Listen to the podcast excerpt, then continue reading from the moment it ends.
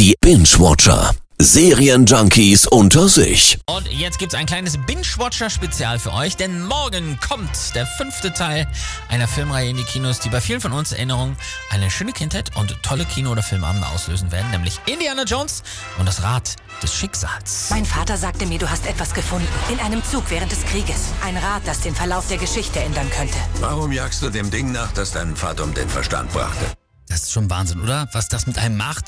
Da haben Steven Spielberg und George Lucas echt was aufgebaut. Das ist auf einer Höhe mit Star Wars oder vergleichbaren Franchises. Und deswegen freut man sich, wie wir ja schon vorhin gesagt haben, nicht nur auf so einen neuen Teil, sondern man fürchtet sich auch so ein bisschen davor. Absolut. Wir haben den Film für euch vorab gecheckt, sagen euch jetzt, was euch erwartet im letzten Abenteuer von Indiana Jones. Ich vermisse es jeden Morgen aufzuwachen und mich zu fragen, welch wunderbare Abenteuer der neue Tag uns bringen wird. Diese Tage gehören der Vergangenheit an. Vielleicht, vielleicht auch nicht. Nur der Vollständigkeit halber, Steven Spielberg übrigens dieses Mal nicht Regisseur, sondern James Mangold. Und jetzt zur Story. Indy wird als Archäologe in den Ruhestand geschickt, ist natürlich nicht mit happy und äh, muss dann aber natürlich einmal mehr ran gegen die Nazis.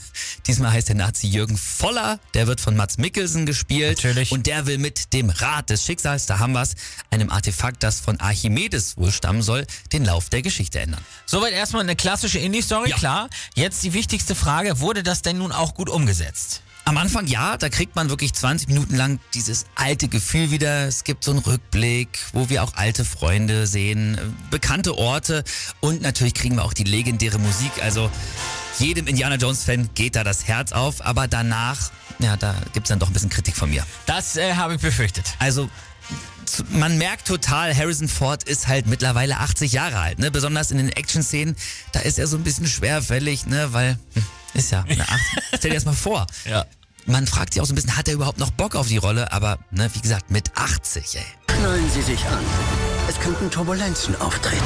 Ja, die temporeichen Action-Szenen sind halt das, was die alten Filme aber eben oft ausgemacht hat, leider. Dann noch eine Sache, Indys neuer Sidekick ist seine Patentochter Helena. Die sollte wohl so auch als starke Frau inszeniert werden, aber die kommt dadurch, finde ich zumindest ganz oft so fies rüber, so ein bisschen fast auch nervig, anstatt halt ebenbürtig. Schade, schade. Aber gut, dann äh, zieh mal ein Fazit am Schluss. Also, ne, wir haben es ja gesagt, die Erwartungen sind riesig, die Gefühle für die alten Filme auch und deswegen ich bin am Ende ein bisschen enttäuscht gewesen vom letzten Indiana Jones Teil. Ich würde sagen, der Anfang war wirklich super, Mitte auch noch gut, Ende dann eher nicht so. Aber ey, es gibt natürlich auch trotzdem ganz viel Fanservice und das Aufleben von alten Gefühlen.